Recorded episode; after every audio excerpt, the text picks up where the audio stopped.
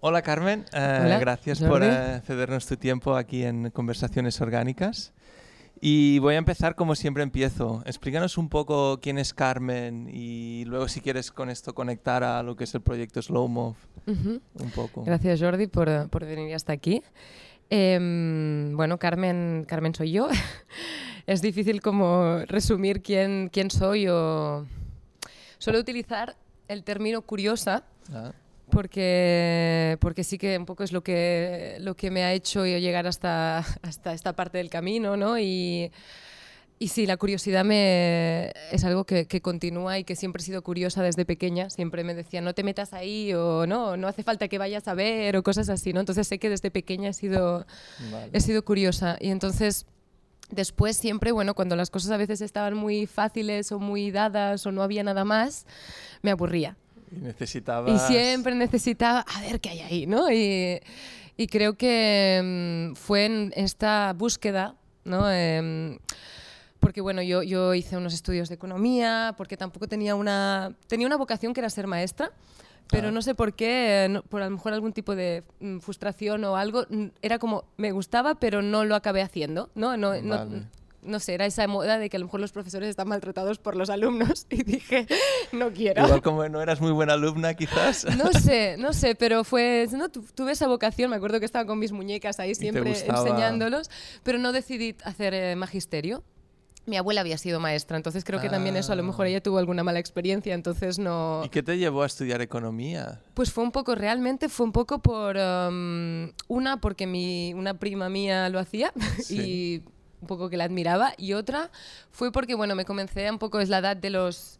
Entre los 16 y los 18 que te comienzas a politizar un poco. Ah, Entonces, ah, pues bueno, pues a través sobre todo del cine, ¿no? Tenía un amigo que era muy cinéf- cinéfilo, se diría. Cinéfilo, sí. Íbamos casi, bueno, al cine verde. Y entonces eran películas con bastante posicionamiento político, ¿no? Y entonces sí que es verdad que me posicioné, pues bueno, izquierda y tal. Y, mm, y entonces la economía también la vi como una herramienta para meterme dentro y desde dentro entender mejor lo que pasaba y pues un poco tuve siempre esta necesidad de como demostrar a los otros que las cosas se podían hacer mejor no necesariamente usando las mismas eh, técnicas, pero sí que dentro de, ¿no? Eh, nunca he sido una, una persona que me he puesto en contra de lo que, del sistema, no soy un antisistema, eh, me han educado de forma muy, vamos a decir, muy tradicional, pero sí que siempre me he planteado por qué, por qué para ganar dinero hay que hacer las cosas mal.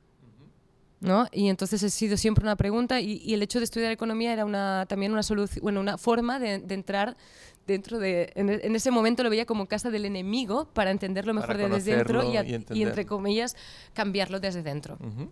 ¿Y, y qué, Y- qué pasa? Porque entonces en un momento dado te vas a Francia, ¿no? Bueno, eh, sí, eh, curiosidad, otra vez. Sí. ¿no? Eh, tenía, era además, hacía a lo mejor tres años que había Erasmus. Me acuerdo que mis amigas me decían, seguro que te vas, ¿no? Me fui a los 19 años, eh, creo que era la segunda o tercera generación que se iba de Erasmus, vale. ¿no? Sí. Esto yo, debía ser, yo soy del 85, esto debía ser el 2007, más o menos, Vale. 2008, 2007 debía ser. Entonces, bueno, eh, curiosidad. Me puse primera opción París porque había visto a Amélie Poulain y me había quedado ah, fascinada. Una, una buena razón. No, bueno, era como me gustaba este rollo un poco naif. Entonces París fue la primera opción, después creo que puse Suecia y no sé dónde más y acabé a París. Y, y bueno, 19 años, te vas solo, y vives solo por primera vez, eh, descubres todo, ¿no? Eh, lo que es lavar, cocinar, eh, estar en un país donde no conoces la lengua, porque aunque soy de aquí, hablo catalán y, y leído más o menos el, el francés lo entendía, en París hablar francés mal es imposible, no Sí, te entienden Sí, sí, sí. ir a una parisinos- panadería y pedir un croissant, no te entienden. Y es, es algo bastante traumático. Al principio no. Pero bueno, eh, aprendes, ¿no? Entonces me fui a París por curiosidad y allí, bueno, comencé a aprender cosas. Y allí antes me comentabas que estudiaste más, Sí, una vertiente más... eh, sí, más social se Más podría social. decir. Sí, de hecho con la economía me quedé con ganas de estudiar algo que realmente me... ¿Sabes? Es, eh, esa sensación de... lo- para mí era demasiado práctico. Había una parte que no me acababa de, de satisfacer, ¿no? Algo por, por placer. Quería estudiar algo por placer. Vale. Y mm, de hecho, estuve en París esta primera vez de Erasmus, volví, porque era un Erasmus de nueve meses, no me quedé todo el tiempo, volví, volví a hacer unas prácticas en economía también en París, volví a Barcelona y, y, ahí me salió un trabajo aquí en economía, justamente. Pero ahí es cuando vi que trabajé para una, para una bueno, Deloitte y trabajé para, para Hewlett Packard como consultora, Vale. pero era pura, pues, o logística, o cuentas, o tal, ¿no? Y viste que no era y lo vi tuyo. que no era lo mío. De hecho, todo lo de antropología viene de ahí, ¿no? Es porque yo había estudiado una carrera, había, me había especializado en comercio internacional, al haber estado en París y tal, pero mm, trabajando en una empresa multinacional y tal, ya con un contrato y tal, no, no me sentía que podía estar ahí 30 años. Eh, un año más, bueno, aguantaba, pero no... Viste que, que yo no, no, era algo que no... No, no satisfacía mi, mi, mi, mi curiosidad. Y, mm, y, en ese momento, no sé, me dio por dos cosas. O la cooperación, hice unos cursos en Cruz Roja para ser uh, logista. O otra opción era estudiar un doctorado y ser profe de universidad. Me dio por esas dos vertientes. Porque allí estabas más o menos en qué edad? ¿Cuándo uh, estabas? Pues mira, eh, los 20... Empecé a trabajar en 2010, 2000, finales de 2009-2010. Ahora tengo 32. eh, debía tener unos 24, 25. Vale, ahora o sea, contando. en un momento donde empiezas tu carrera claro, laboral. Claro, acabas ves, la carrera, te haces tu experiencia no en el acabas. extranjero. Primer trabajo. Fue el primer Sí. trabajo. Antes había hecho prácticas en diferentes empresas, pero era el primer Pero ya trabajo. viste enseguida que no. Sí, a los, no trabajé ni dos años. Ni dos años. Vale, Mm, vale, vale. mm, porque además era consultora externa para Hewlett Packard, entonces me ponían diferentes proyectos. Entonces trabajé como logista, trabajé como supervisora de una, de un- del Demo Center en San Cugat. Que estaba, a ver, aprendí mucho y era un nivel de exigencia muy alto, ¿no? Mm. Pero era como un poco. No era lo tuyo. Bueno, eh, no me sentía muy satisfecha cuando llegaba a casa. Era un poco esa sensación, ¿no? Eh, y, mm, y entonces me dieron estas dos vertientes, la cooperación y el, y el, el doctorado. Decía, Sí. bueno, voy a ser profesora en la universidad, ¿no? Sí, Entonces, sí, bueno, pues me pongo- recuperaste la, la, la idea. bueno, esta. y aún me quedaba estas ganas de estudiar algo que realmente me, Sí. me llenara, ¿no? Más intelectualmente, menos a la práctica. Y, mm, y la cooperación lo, lo intenté, pero al final eh, era, eh, formaba parte de un equipo de emergencias, los ERUS, que las, son la gente que envían cuando hay catástrofes eh, Ah. tal. Pero esto eh, es, hay equipos en todas las partes del mundo y entonces te pueden llamar y en 72 horas tienes que estar disponible para partir. Entonces forman equipos en todo el mundo en logística, eh, potabilización de agua, eh, para crear arquitectos, para crear eh, Vale, vale. poblados en un día. Improvisados. Porque llegas a un lugar donde todo ha sido destruido por un tsunami, por ejemplo. Entonces hice una formación de un, un par de meses con Cruz Roja, pero al final, por cosas de la vida, nunca acabé saliendo. Una vez me llamaron, ¿puedes ir mañana al chat? Y fue como no sabía dónde estaba el chat. Les dije que esperas, ¿sabes? Lo busco y, en y me lo miré, me lo miré cuando colgué. Sí, era un poco, pero pero no acabé yendo al final nunca, ¿no? Porque Vale. siempre, bueno, por- no por mí, sino porque no, no acabé saliendo. Entonces postulé a varios másters de investigación en- y bueno, la investigación me acabó llevando a la antropología porque no sé, alguien me había dicho que estaba bien, me lo comencé a mirar y, ¿sabes? Un poco... Y me salió un máster en investigación en París. O sea, que volviste que- a París. Exacto. ¿Por qué? Porque de hecho postulé en Berlín y en París. Como yo mi francés era mucho mayor porque ya había hecho una parte de estudios que mi inglés a nivel de investigación y tal, pues me, me- me cogieron, me cogieron en París. Fue un poco también siempre un poco como juegas a varios y al final uno sale, ¿no? Sí. Y mm, hice el máster en investigación y el, el- el final natural de este máster era hacer el doctorado. Pero ahí me quedé un poco bloqueada porque me gustaba lo que había hecho y me, y me quedé un poco del rollo, bueno, tengo que buscar una beca, tengo que estar tres años más rompiéndome la cabeza porque se la rompen mucho. Y está muy bien porque me enseñaron un método de, de pensamiento, una Ujú. forma de reflexionar que no me habían enseñado en mi carrera anterior Claro. ni había nunca vivido aquí en, en España. No, no somos de esta forma. Es verdad que los franceses, y especialmente en estas Sí, escuelas, sí, sí. te lo hacen plantear todo. Ellos desde pequeños, la forma de la disertación es la forma de plantearse cualquier eh, cosa que aquí es, es así. Nosotros somos, es así. Sí, ellos sí, no, sí. ellos, ¿por qué es así? Entonces, bueno, Y re- realmente te, te obliga... Exacto. Exacto. Entonces me es- adapté a esta forma de pensar y fue bastante duro porque tenía que escribir mis- mi tesis en francés y tal. Entonces, como que te conviertes un poco, tienes que adaptar tu forma de pensar a su forma de pensar para que les guste, porque al final te van a dar la nota a ellos. No era un Erasmus, tú estabas compitiendo con gente francesa. Vale. Aceptaban a muchos estudiantes eh, internacionales, Internacionales. pero al final era una forma de pensar distinta. Y yo creo que esa forma de pensar, bueno, me- la he continuado teniendo un poco de como intentar analizar las cosas y no aceptar las cosas tal cual son, ¿no? Pero dirías que es, es diferente de, como os he dicho antes, de la manera que tenemos aquí de... Yo creo que sí. Bueno, de- no sé antropología. Te lo digo porque yo estudié en Bélgica dos años Ujú. y también eh, en un momento de mi vida donde en los 20, 20 y pico, y, y me acuerdo muy claramente de un antes y un después en la manera de ver las Total. cosas. Yo también. Y, pero nunca lo había nunca había pensado que era debido a esto, que culturalmente igual también... Sí, yo creo que condiciona. Aquí, no sé, yo he estudiado economía, he ido a una escuela pública, no sé, pero siento un poco también en la gente, es, es muy conformista. Y esto es una cosa parte de la educación, lo somos Ujú, en general ujú. y parte de la educación. Sí. Eh, desde pequeños nos dicen lo que hay y, y hay que creérselo porque es así. no puedes Es cuestionarlo. es muy cutre, pero Sí. somos un poco es lo que hay. Sí. Y por eso también a veces hay cosas que aceptamos sin, sin cambiar, ¿no? Y, y sí que es verdad que hay culturas un poquito más críticas, a veces demasiado, pero bueno. em, De, de todos modos, mm, me, me comentabas que también llegó un momento que Bueno, era es que- suficiente, ¿no? Bueno, es que era eh, pajas mentales, suena Sí. muy mal, pero era constantemente esto y dije... tu parte más y- catalana española igual se Exacto, y activó. me entraron ganas de cocinar, me entraron unas ganas locas de hacer cosas con mis manos. ¿Vale? Pero es, es- es- bueno, Sí, eh, sí, parece sí, que sea una persona caprichosa. Siempre, yo me sentía mal en ese momento. Digo, ¿y ahora mis padres qué les digo? Porque mis padres son obreros y han pagado unos estudios, se han preocupado en que para no que pueda acabes ir. cocinando. Y, y después, claro, claro. Y entonces era como, yo me preocupaba y decía, a ver, ¿qué está pasando? ¿no? Eh, después vi que había más gente como yo, ¿sabes? Un poco nuestra generación somos gente que, que hemos tenido mucha suerte desde el principio y nos han dejado escoger. Y entonces cuando nos dejan escoger es la libertad y la libertad cuesta. Sí. Eh, es un proceso. es sí, un sí. proceso. Y, mm, y bueno, estaba en este momento y es cuando me fui a Irlanda. Estuve menos de un año, estuve un...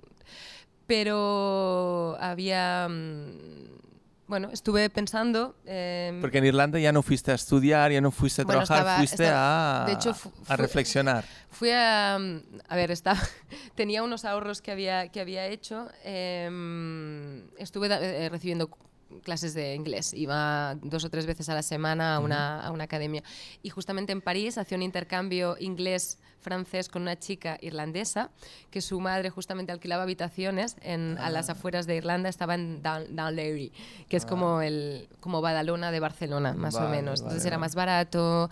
Estaba en una habitación O sea que de todo la se casa. alineó para que tú pudieses Bueno, de hecho ir. fue eso, fue el verano, ¿no? que coincidió que yo tenía que ya postular para las becas para, para doctorado, para el, año, para el curso siguiente. Yo había entregado la tesina.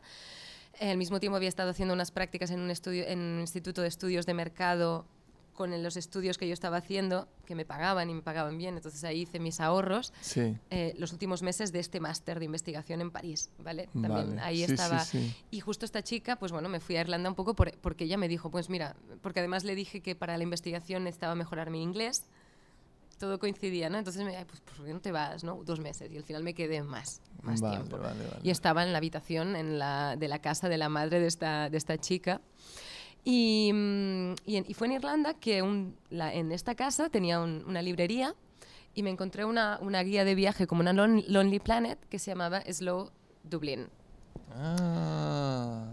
Es curioso, ¿eh? Y la cogí porque yo estaba, vamos a decir, medio turista, medio estudiando, gastando poco dinero porque tenía que alargar al máximo lo que tenía, pero estaba así, ¿no? Y entonces dije, ah, pues mira, voy a hacer turismo con esto, ¿no? Y, y de- ya de hecho, el- desde el principio, el- la tapa, el color, la, la calidad del papel era, era distinta a una Lonely, a cualquier guía de viaje. Realmente el- Ya toda- notabas que era otra. bueno, una textura distinta, ¿no? Eh, habían, habían trabajado muy bien la experiencia, no solo el contenido.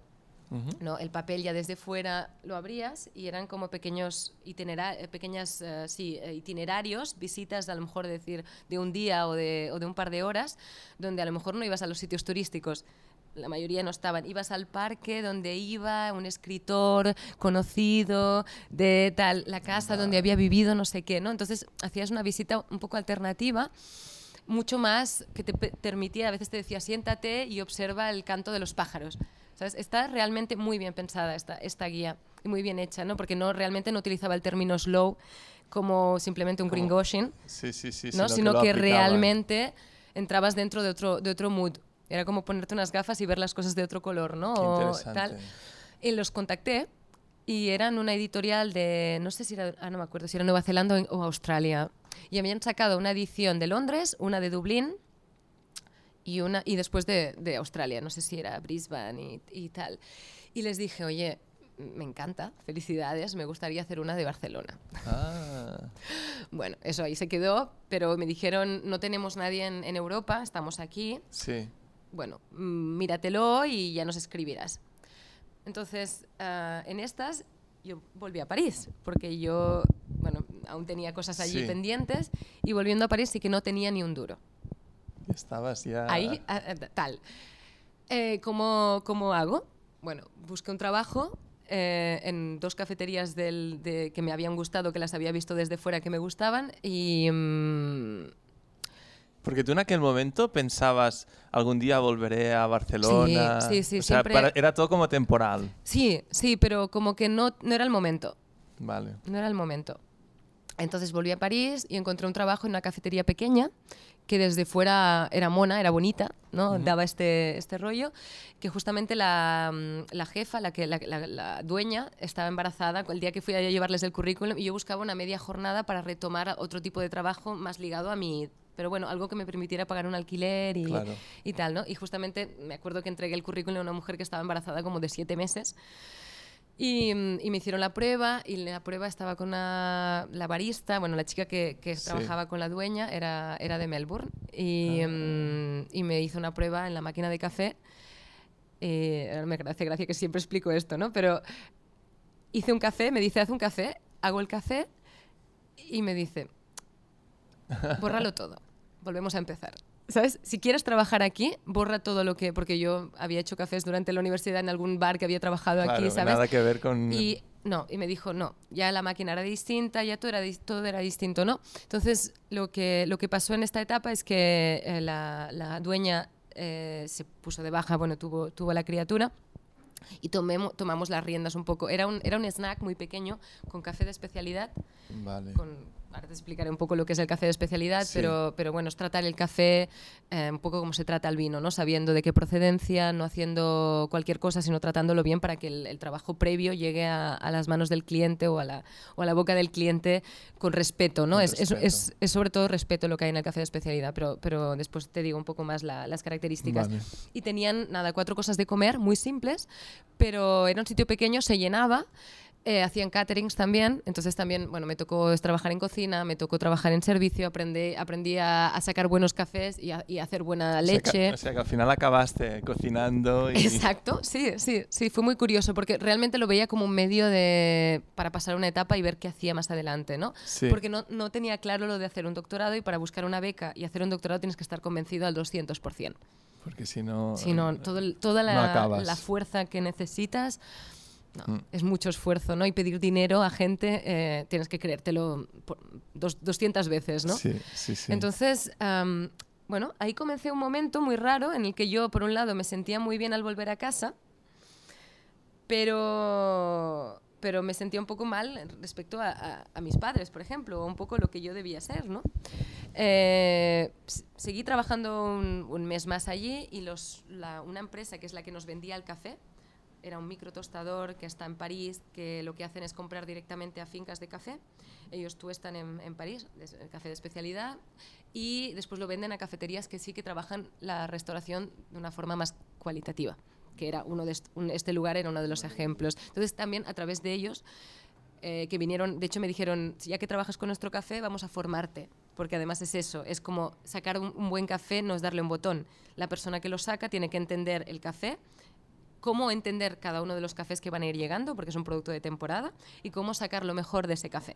Entonces, claro, toda Sí, esa... porque ah, si no lo haces bien, todo el proceso para llegar Exacto, hasta, hasta exacto, el sitio exacto. Es... es... como un sommelier, tiene que entender lo que le viene y poderlo explicar después y tratarlo, ¿no? Porque no, el café, a diferencia del vino, no es un producto acabado. Te llega eh, Claro. en, en grano, pero tú tienes que extraerlo. Claro. Entonces, em, bueno, eso, me formaron y más adelante comencé a trabajar con ellos. Ellos son Vale. Kutum, es una empresa francesa bastante reconocida, fueron los segundos que empezaron a, que comenzaron a vender café de especialidad en, en París. Vale. Eh, y nada, ya comencé a trabajar como barista y después en oficinas y tostando. O sea que viviste todo el proceso sí, con ellos. Sí, y esto fue hasta 2000, finales de 2014 que volví a Barcelona, un poco para entender que el slow yo comencé a buscar Sí, desde sí. Dublín, se me quedó ahí. Yo tenía un proyecto paralelo al café en París, que era escribir un blog para un poco ayudar, no, vamos a, no ayudar, no me gusta utilizarla, em, como hacer un poco, provocar el a la gente en el sentido de, oye, Despertar estamos siempre corriendo, porque yo me pasé la vida corriendo para llegar a trabajar, la más joven, trabajar en una empresa, acabar el máster lo antes posible, eh, tener cuatro másters y cinco idiomas, eh, ¿sabes? Todo igualmente sentía- seguía sintiendo esta insatisfacción y siempre un poco correr, el hecho de parar, porque yo a lo mejor, no- si yo me hubiera parado y sentado, a lo mejor no hubiera tomado decisiones que no es que fueran incorrectas, pero más adecuadas sin estar Sí. dando vueltas. ¿no? Esa sensación de, en lugar de ir directo a un sitio, pues le das 10 vueltas y al final acabas allí. Acabas al mismo sitio, pero dando más vueltas. Pero has tardado cinco años más, Sí. ¿no? Simplemente por no permitir, estamos en un, en un momento histórico en que somos una, para, en el caso de, de nuestra generación, de que nos obligan a estar en continuo movimiento. Ujú. Y esa fue un poco la- también la, la reflexión de decir, bueno, am, ¿por qué no el Slow Move para, lo creamos en el blog para un poco ah, abrir los ojos, decir, oye, a lo mejor si, si tu tren tiene un retraso o tu avión tiene un retraso, ese tiempo es un tiempo regalado, es un tiempo que tú no te esperabas y que a lo mejor puedes aprovechar para leer, ¿no? que a veces no encontramos el tiempo para leer porque todo lo tenemos cuadrado, ¿no? Sí. De 9 a 10 hago esto, de 10 a 12 hago lo Ocupamos otro. siempre. Exacto, entonces ese tiempo que tú tenías que estar haciendo otra cosa, aprovechalo para hacer, es como un regalo, es una Para hora ti. regalada, ¿no? Entonces, crear esa, ese, ese cambio de, de chip, ese, ese despertar hacia, hacia una, una Sí. realidad que es esta y que en nuestro día a día seamos, tengamos una vida un poquito más consciente que si corremos, vale, pero sepamos hacia dónde corremos, ¿no? O si, un poco la dirección, ¿no? Sí, sí, Y sí. fu- sobre esa base y esos valores empezamos a escribir un blog. Y en ese caso ya comencé no sola, sino yo hablé y me encontré con gente. Una chica vasca que vivía en París, que era amiga de una amiga, me ayudó y Vale. comenzó a escribir conmigo también artículos y publicar. Y una chica francesa que vivía en Barcelona, que yo ya conocía previamente de aquí, pero que también era gente sensible a, a estos, a Vale. estos valores. Entonces ya fuimos... eh, El blog en es- Astrid, en- en- Astrid, lo Nadia y escribíais yo. en, en qué idioma? Al principio nos fuimos muy, porque era otro esto, fu- fuimos muy ambiciosos y lo, lo escribimos en español y en francés. Vale. Porque éramos, yo estaba viviendo en París, Claro. Astrid estaba viviendo en Barcelona y ella se encargaba de la traducción y nosotros hacíamos la parte española. Entonces, si alguien, Vale. alguien escribía un post, después la otro lo traducías a la lengua opuesta. Vale, vale, vale. Pero bueno, ahí trabajamos, tal, publicamos. em, pero coincidió un momento en que también profesionalmente yo estaba trabajando en el mundo del café. Entonces yo se lo expliqué a Antoine, que es uno de los es una empresa pequeña pero grande al mismo tiempo, es mucho más grande que nosotros como tostadores ahora, pero conoces a los jefes, sí, son, sí, sí. son Es otra filosofía de es empresa. artesanía, es, es, es pequeñito, ¿no? Ujú. Eh, y uno de los, los jefes es, es un francés y un australiano, porque esta, vamos, esta tendencia o esta nueva mer- mercado del café de especialidad empezó en, en En Australia. Australia, que no- hay muchos baristas eh, australianos en todas partes Eh, que pero vas. porque ellos hace 15 años pasa lo que está pasando ahora pasó allí hace 15 años entonces es como si Vale. volvieran al pasado ¿sabes? Es Sí, una sí, sí, sí, sí. entonces hay- em, allí la gente es mucho muy bueno el café si te dan un café les- un café malo eh, lo devuelven así es, es- es- ese Claro. nivel no entonces Antoine el- un- eh, vivió en, en Australia en Melbourne que es como la meca del café de especialidad y allí descubrió eso eh, hace 10 años Vale, volvió a vale. París y creó Kutum con un australiano que conoció en París. Eso fue la Vale. historia de Kutum. Yo comencé a trabajar con ellos, eh, hicimos buenas migas, sobre todo con, con Antoine, que es uno, lo tengo entrevistado en, en el blog. En el blog. Eh, descubrí el tueste, es mi maestro tostador, descubrí el tueste con él, y él es el que ahora ya no tuesta, sino que está yendo a fincas A buscar el café. a buscar el café. Exacto. Que también es una parte... Es una parte explorador total, total. Qué Ahora bonito. mismo hay un artículo en Telerama que es una, un, bueno, ahora es, es digital, francés, que es como, como se encontró en los, entre la frontera entre el Congo, que claro, a veces se juega la vida, realmente, porque hay momentos hay, en los y que... hay lugares peligrosos, ¿no? Sí, sí, sí, sí. Sí, entonces, ah, pues Antoine, yo también le expliqué el proyecto Slow Move, le expliqué, le enseñé, le pregunté si quería ser un- uno de los entrevistados, ¿no? Porque Sí. para mí todo el, la apuesta por la calidad que él hacía requiere, es toda una inversión de tiempo y de dinero que estaba ligada a decir a una elección de decir bueno yo quiero hacer las cosas bien me da igual si no soy lo más rentable del mundo porque además nosotros compramos el café eh, muchísimo más caro, 10 veces más caro que el que compra Marcilla o cualquier empresa de... No Sí, tendría sí, que sí. decir marcas, ¿no? Pero No, no, de hecho no trabajé, hice unas prácticas en Marcilla En Marcilla. también. Pero, Pero- ento- entonces la, la- la filosofía esta, claro, es lo que mucha gente igual se pregunta, ¿no? Es decir, vale, eso está muy bien, pero eh, volviendo a la parte más de economía, ¿no? Hmm. Eh, el, el modelo económico es completamente diferente, porque tú buscas ganarte la vida con esto, evidentemente, pero no buscas un retorno inmediato. Bueno, a ver, es- estás... Primero la fidelización del cliente... Hay, hay una prioridad antes de la ganar prioridad, dinero. la prioridad es, es la para mí es la honestidad. Es el, eh, para mí la fusión entre Slow Move y el café fue esta, esta fusión de valores en que ya hay la transparencia a nivel de que el, el café de especialidad se trabaja sabiendo el nombre del productor, sabiendo exactamente la parcela eh, puedes entrar en Google Maps o en Hearth y, y ver dónde se ha producido, sabiendo el proceso, sabes, puedes a veces hablar, ¿no? Haces pedidos a través de, de mail, con- Sí, directamente sí, con el productor, ¿no? Todo eso no existía porque el, el café es un commodity en el mercado convencional, entonces no, no- no tienes transparencia. ¿Cómo se crea el, el mercado para este producto? Pues porque hubo muchos altibajos en los precios, justamente. Eh, el café, como todos los commodities, depende de las, de las bolsas. Entonces, cuando hay eh, exceso, bajan los precios muchísimo. Eso hace que los productores, el café, todo el esfuerzo que han hecho, porque además la, la producción agrícola lo que hace es que tú haces una inversión y los frutos se dan en tanto Al tiempo. ¿eh? Depende del producto. Entonces, claro, todos pues inviertes tiempo, inviertes dinero, tienes una esperanza de retorno futuro y en el momento ese eso vale la mitad de lo que tú habías previsto. Eso es un desastre. Pero es con el azúcar, es con todo lo que son Con commodities. Mm. Claro, entonces alguien, ahora hay, hay como gurús de, que iniciaron un poco este movimiento, em, pensó, a ver, eh, y, lo, y lo que, lo que da esto justamente es que la- los productores no tienen ninguna motivación para inver- eh, invertir en calidad. Tú imagínate, Porque claro, saben que igual no es recuperan. que no saben nada, no, son, no, no- no saben quién consume su producto y no saben cuál será el precio al que se venderá cuando la cosecha estará lista, porque no son ellos dueños de su propio producto. Claro. Entonces, claro, pues tú eres productor o cambias de cultivo, que hay proyectos también, justamente, que hay uno en, en Brasil con quien hemos tenido su café, además es un producto de temporada que no lo tienes siempre, ¿no? Pero Mm. em, que tienen un proyecto que se llama Bobolín, que es un pájaro que pasaba por una zona, pero como se cambiaron los cultivos, el pájaro dejó de pasar y ahora están recuperando los cultivos para que el pájaro vuelva, Vuelva, a pasar. Bueno, guau. hay todo, claro, está muy ligado con los ecosistemas, con, Claro. con el medio ambiente, tal, ¿no? Entonces, productor que ve que el café no da esta, este año, en los próximos en los últimos dos años no dio, cambia de cultivo, pues sí, depende del país, caña de azúcar, eh, tal, pero va a pasar lo mismo, no, no tienen ningún tipo de estabilidad y no tienen ningún tipo de previsión de, de futuro.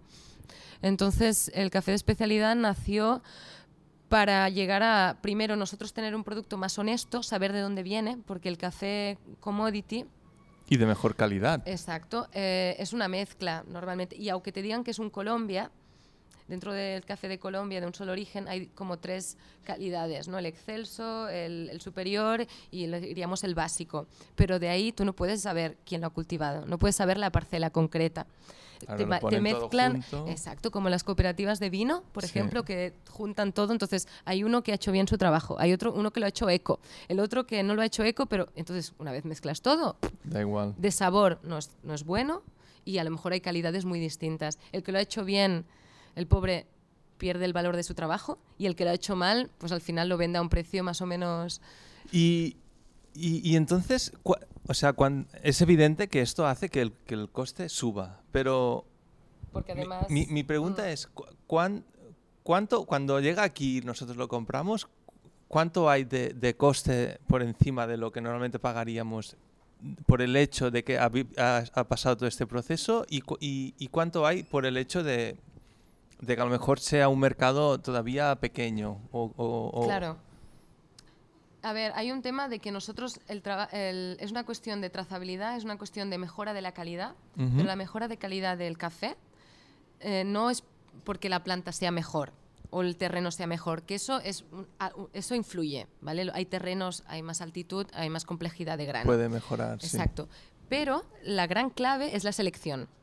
La selección de los granos, en toda planta van a salir granos que están ah, más verdes, a haber granos que se habrá comido algún bicho, entonces estarán rotos, algunos estarán fermentados, porque la planta del cafetal tiene la característica de tiene eh, floraciones, eh, vamos a decir, no simultáneas, en el sentido de que durante dos meses o tres la planta puede tener algunos granos, algunas cerezas de café que están rojas, que quiere decir que ya están en el, en el punto óptimo para recoger, algunas que están verdes y algunas que están amarillas. Entonces tienes que seleccionar. Durante dos meses, alguien tiene que ir pasando cada semana para recoger aquellas que realmente están en el punto óptimo, porque un grano que no está en el punto óptimo, que se mezcla con granos que están en el punto óptimo, a lo mejor un solo grano en un kilo de los otros le da sabor a cacahuete al resto de granos maduros. Entonces, la clave está en la selección. Hay todo un sistema de puntuación de los cafés. Eso solo funciona en el café de especialidad. Hay unos jueces, hay como, un- como vamos a decir, un- unas asociaciones, Sí, el Specialty sí. Coffee Association, que regula cuántos defectos puede tener un café para tener cierta puntuación. Entonces, cuando tú compras un café verde, a ti te dan una, mm, un valor entre 0 y 100. Los cafés de especialidad están a partir de 80. N- Nunca se considerará. Por eso cuando siempre repito especialidad, porque no es lo mismo hablar de un café de 20 que de un café de a partir de 80. ¿Qué pasa a un café de 80? Que primero, la recogida seguramente ha sido manual, porque así ya evitas. Tú si coges con una máquina, en Brasil lo hacen mucho, coges con una máquina como cuando se coge la uva, te llevas todo. Haces que no haya cosechas futuras, es decir, te comes todo Claro. y después o tienes que hacer una, tienes que hacer una selección posterior a mano o en máquina para quitar lo verde Para quitarlo verde. o lo dejas tal cual. Quiero decir, ¿sabes? Pero eh, el hecho de para que esté dentro del entre el 80 y el 100 tienes que hacerla manual o si la haces eh, por- en máquina tienes que seleccionar después, hacer una o dos selecciones. Esto es tiempo y dinero. Mucho. Entonces, ese aumento de precio viene por ahí. ¿Cómo se refleja ese, aumento de precio en nuestro precio final al consumidor?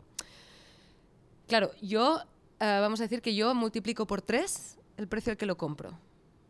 Si yo te, hago pagar el café 30 euros y lo he pagado a 10.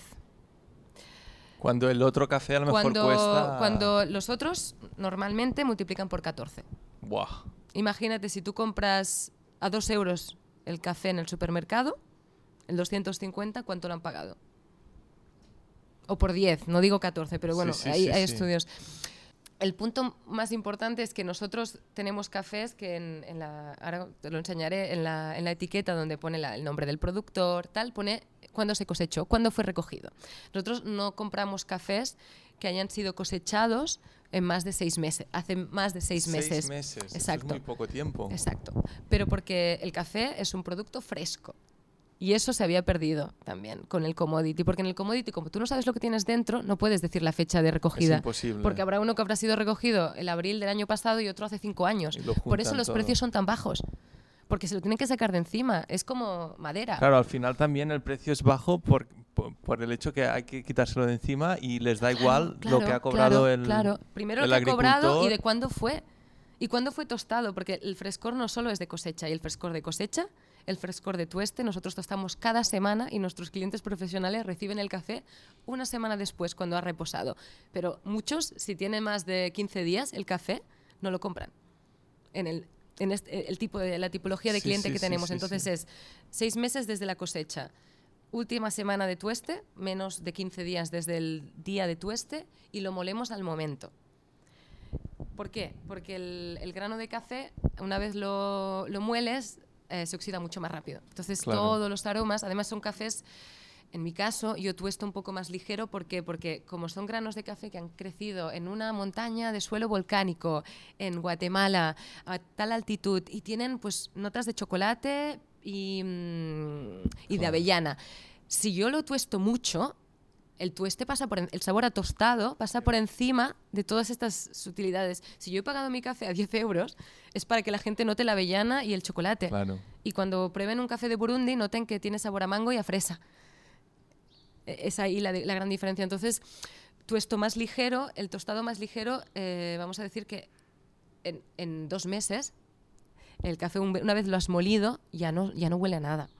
Pero es, es una cosa natural, es así. Sí, Cuando el sí, café sí. molido huele dos meses después de haberlo molido, es muy raro. Muy raro. A mí no me ha pasado nunca con un café que he comprado yo. Entonces, eh, me pregunto también qué llevan los cafés que se venden por ahí para que dos meses después de haber sido molidos, que a lo mejor hace un año que están molidos, sigan oliendo a café. Mm, interesante. Entonces te planteas muchas cosas, Claro. ¿sabes? A nivel también de industria alimentaria y todo.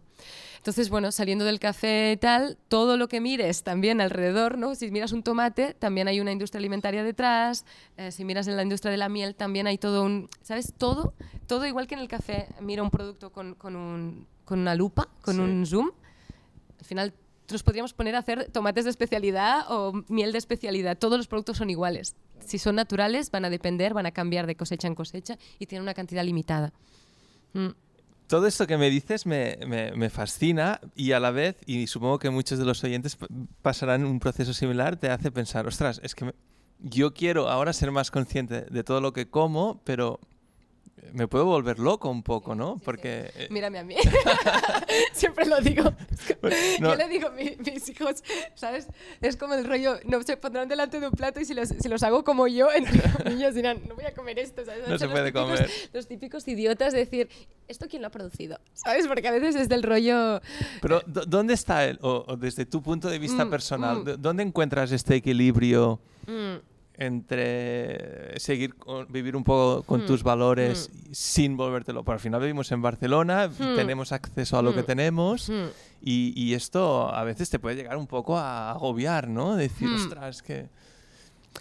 ¿Cómo lo llevas tú personalmente? Bueno, yo tengo la suerte ahora de que mm, no sé si sabéis que tenemos una recepcionamos una- un punto de distribución de una colmena que dice sí, que es un proyecto de eh, poner en común de, bueno, de venta directa de productores locales a consumidor Explícanos final. un poco aprovechando y luego Sí. ya volvemos. De hecho, es un proyecto muy bonito que descubrí en París, justamente porque ellos, eh, la empresa es francesa y llevan muchísimos años aquí, perdón, allí, y Allí. aquí llegaron, justo cuando yo volví, eh, estaban, eh, había la primera colmena en Barcelona. Y, nada, fue un poco el proyecto Slow Mo. La idea era conectar el café con esta- estos valores, este modo de vida y saber quién estaba detrás de cada uno de los productos que consumíamos. ¿no? Entonces, sobre todo al principio teníamos muchos productos a la venta y teníamos la foto de cada productor. Entonces, eh, dabas una personalidad a cada producto ¿no? y la historia, vamos a visitar al productor, sabes de dónde viene cada cosa. Igual que el café, ¿no? Es Y hacer... es- Esto tenía una respuesta muy buena, ¿no? Aquí en Barcelona. Sí, la verdad es que sí. Y, mm, y el tema es el, el producto fresco. La colmena era ideal porque era una forma de vender producto fresco evitando el malgasto. Porque el productor te va a traer la- los, los quesos que la gente ha pedido. No te va a traer 10 quesos y después espabilate tú, tú a venderlo. Sí. Entonces complementaba nuestra oferta. Nosotros aquí teníamos producto seco a la venta y café. Y tés y cacao todo de, de- de comercio directo. Que eso también es otro tema, el comercio directo y el, y el fair trade Ahí no es lo mismo. no es lo mismo, porque mucha gente al- eh, me dice lo de eh, fair trade y digo, claro, lo de justo es muy Es relativo. relativo, ¿no? Según quien lo diga. Bueno, claro, eh, yo sé que lo he comprado a este señor, ¿sabes? Y ha habido una transacción entre él y yo, para mí eso es directo, pero, eh, pero fair, a lo mejor le he pagado mal. ¿No? Es Exacto. como un poco. Entonces, bueno, jugando con esas cosas. Pero volviendo, volviendo a la colmena, sí, es, era una forma eh, de complementar esta oferta de producto fresco que yo no podía hacer aquí en la tienda. No me iba a poner a vender lechugas.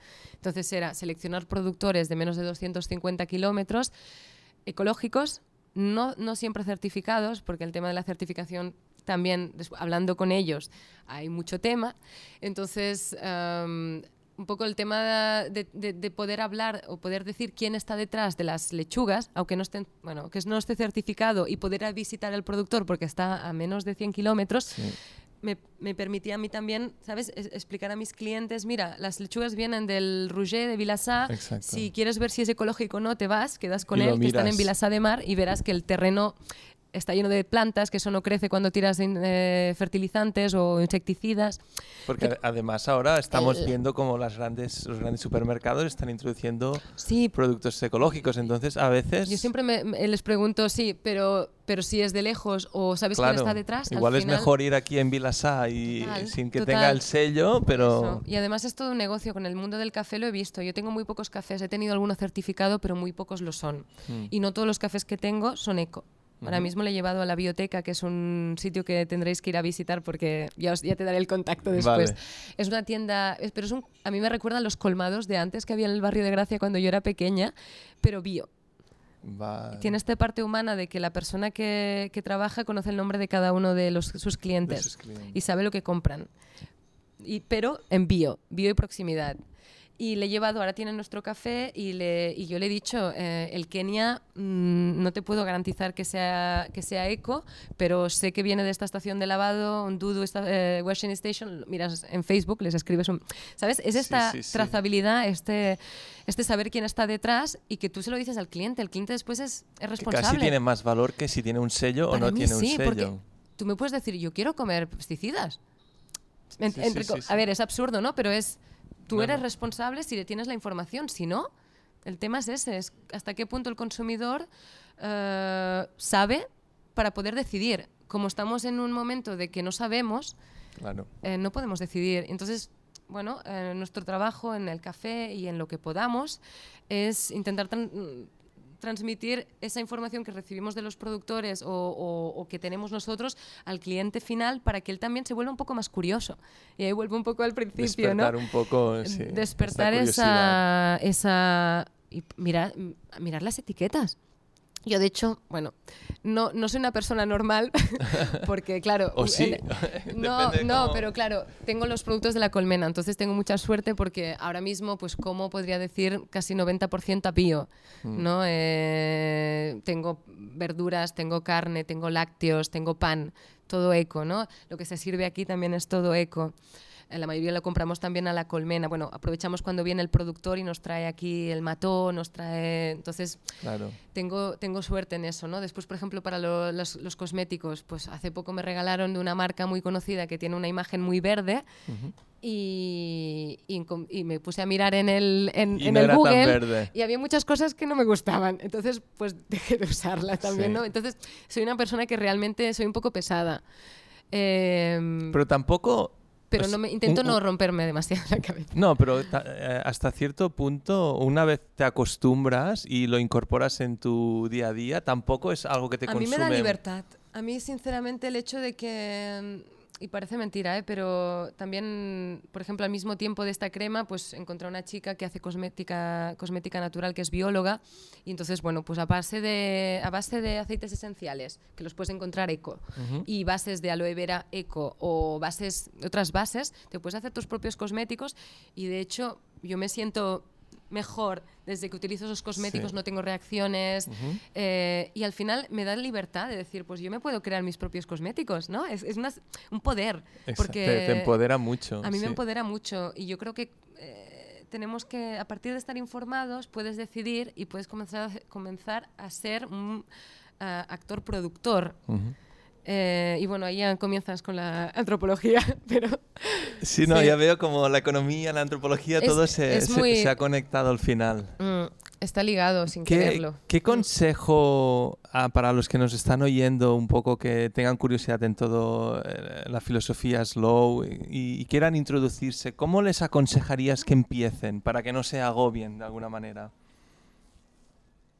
Yo creo que... mm,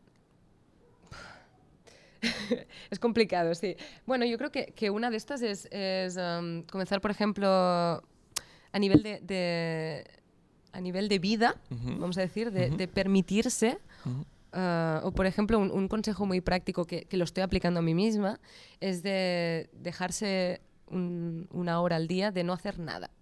entre comillas, Mm. que después al final no lo consigues. Porque la actividad anterior te va a coger esa hora, pero decir, eh, ¿sabes? O calcular siempre una hora más de lo que vas a hacer. O sea, darte más Sí, tiempo. yo en los últimos tres años he tenido este momento de que mi vida era lo me- menos slow posible. Si comía muy sano y todo lo que quieras, pero a nivel El de ritmo el era- ritmo. Y ahora mismo estoy yendo a un reflexólogo desde hace un año, que es casi mi psicólogo. Porque Ah, mientras me toca los pies, me hace terapia. Es genial. Pero me está, me está ayudando en esto. Primero a decir no ¿Mm? y después decir, A decir no a más cosas. No puedo o, o llegaré, ¿sabes? Porque si al final llego tarde siempre, pero porque la actividad anterior a lo mejor sobraba o la tenía que haber hecho otro día. Otro día. O, o no era realista de decir, "Mm, va a durar, no va a durar media hora, va a durar una hora y media. Entonces, siempre con el... Entonces, claro, era un mal ejemplo. ¿no? De, de Sí, vida sí, slow. sí. Entonces, él mismo, este consejo es, es de mi reflexoterapeuta, eh, coge esta hora de no hacer, quiero decir, él me dice, antes de venir aquí, una hora no hagas nada, y nunca lo hago. Pero si Mm. me dejo esa hora, llego puntual. Porque estaré 20 minutos, los últimos 20 ya minutos. ganas algo de tiempo Exacto, para ti. haciendo la actividad anterior y después ya es como automentirse, es, lo- es como adelantarse el reloj. Sí, Pero sí, creo sí. que yo soy la primera, es como los psicólogos muchas veces que se autoanalizan, ¿no? Pues yo soy la primera que me tengo que aplicar esta- estos consejos de vida slow, ¿no? Y los estoy experimentando a partir de, de mí misma, ¿no? De, de darme estos lapsos de tiempo para poder respirar y llegar a lo que viene después sin, sin llegar con la lengua fuera. Y creo Sí, que, sí. que es algo común, ¿no? De estar siempre así. Sí, no, de hecho, y yo siempre lo digo de broma que eh, cuando organizo el Festival Organic, que es de, de meditación y de bienestar, y me ves una semana antes y soy la persona más estresada que, ¿Sí, que no? pueda haber, ¿no? Y digo, algo no funciona, porque al final, sí, o sea, que somos todos humanos, ¿no? Pero que es Sí. importante aplicarlo en nosotros mismos también. Total, total, sí, sí. Pero claro, cuando llevas proyectos que, vamos a decir, para mí es, somos pioneros, está un poco fuera del tiempo, en el sentido de que las cosas no están hechas, los sistemas no están hechos aún Sí. para proyectos así. Entonces, pues tenemos que correr un poco a, contra- a contracorriente y entonces hacerlos rentables, porque Ujú. estamos en un mundo que tiene que, tiene que salir los números, Sí. para hacerlos sostenibles en el tiempo y para que nos podamos mantener más años, para seguir dando esto que nos parece a nosotros bueno, porque lo hemos experimentado en nuestra propia vida y cuerpo, pues tenemos que mantenernos y esto es un cierto agobio, ¿no? Porque te hace correr, te hace mantener varias cosas a la Sí. vez. En vida sería eso, en, en- en- lifestyle, ¿no? Sería como date unos márgenes de tiempo sin llenarlo todo. Porque además mm, no cambia tanto, o sea, lo que no, No, acabas hoy y- lo puedes a veces- no, n- realmente nos han hecho pensar que necesitamos hacer muchas cosas en un día cuando... Y decir no, Sí. porque a veces hay cosas que hay que decir no Hay y por decir que quedar, no. no. quedar mal no decimos Mm. no, ¿no? Entonces, no, y después en, la, en, la, en el consumo yo iría muy directa a que la gente se mire las etiquetas y pregunte. Que pregunten. un poquito, pregunte, porque Es preguntando también cuando haces una, un poco de pedagogía, ¿no? O que si Es tú que estás en una tienda y preguntas, Exacto. Y creo que los, el personal estará más formado a partir de que el público comienza a preguntar. Mm. Porque el jefe, el que mantiene esa tienda, eh, no formará si nadie pregunta. exacto. Entonces, hay toda una Hay cadena. que crear la necesidad Exacto, también. exacto. Y, y aunque te hagas un poco pesado, pero sí, sí. es importante mm, ser más curiosos eh, o querer realmente, si realmente queremos cambiar ¿no? lo que consumimos y cómo lo hacemos y cambiar un poco, que este, este cambio in- haya un poco de efecto mariposa e influya en, otras, Influya. en otros sistemas. El granito, que cada uno ponga su granito de arena. Mm, Ah, bueno, ha sido una charla increíble, Carmen. Sí. Muchísimas gracias. Intensa. Y no, ¿de- ¿dónde te pueden encontrar? Porque estáis aquí en Gracia. Sí, sí. eh, de momento estamos, tenemos un local, un local físico aquí en, en Gracia donde tostamos. Es, es, de hecho, También nació, se pueden tomar algo. Sí, nació como un taller abierto al público. De hecho, el, el- el plan de, arquitect, ¿no? de arquitectónico y tal es, es de taller, es de lugar de trabajo y de venta. Vale. Eh, se puso un lugar de degustación y, y- y funciona, ¿no? Eh, de momento tenemos este lugar de producción y nuestro café se puede encontrar en bastantes cafeterías de Barcelona. Ahora mismo también estamos vendiendo fuera, pero nos podéis encontrar online, compra online también Que y es conocer slow, slowmov.com. slowmov.com. Y la dirección es ah, Luis Antúnez 18 en el barrio de Gracia. Perfecto. Mm. Pues no sé si hay alguna cosa que no te haya preguntado que te gustaría comentar para nuestros oyentes. He hablado mucho. Bueno, y, No y lo que hubiésemos podido seguir. Sí, sí, no, em, no, simplemente yo creo que el, bueno, es, ahora mismo es un, es un organismo vivo también, ¿no? Sí. Es. Y, mm, y somos un equipo grande, que a veces hablo muy de mí y no quería olvidar a François, que, que es, Ujú. es mi pareja y es la persona que me Sí. está ayudando en todo esto y está luchando cada día. a Antoine, que está buscando cafés y me ha enseñado y me enseña. Arriesgando su vida por... Pablo y Alex que están trabajando con nosotros cada día dando el rollo ¿no? a la Sí, sí, gente. sí, sí. Eh, mucha gente ¿no? Eh, que, que nos ha ayudado, que han hablado de nosotros, que confían, que vuelven cada día, que para Bueno, mí... que hace bueno, que la comunidad vaya bueno, y que- creciendo, y que nos haga tres años casi que estamos abiertos. que está pronto dicho. Sí. Sí, sí, y, que, y que sigamos siendo más o menos ¿no? Eh, Pues yo- sostenibles. Para mí es eso, a nivel también económico, es crear una empresa que tenga un impacto positivo y que se pueda mantener económicamente. Es también un experimento. Mm. Sí. Mm. Pues espero que os vaya muy bien porque tanto la filosofía, los valores como el producto es increíble y, y os lo merecéis. Y bueno, espero veros en el próximo Festival Organic. Gracias, Jordi. Gracias, Carmen. Merci.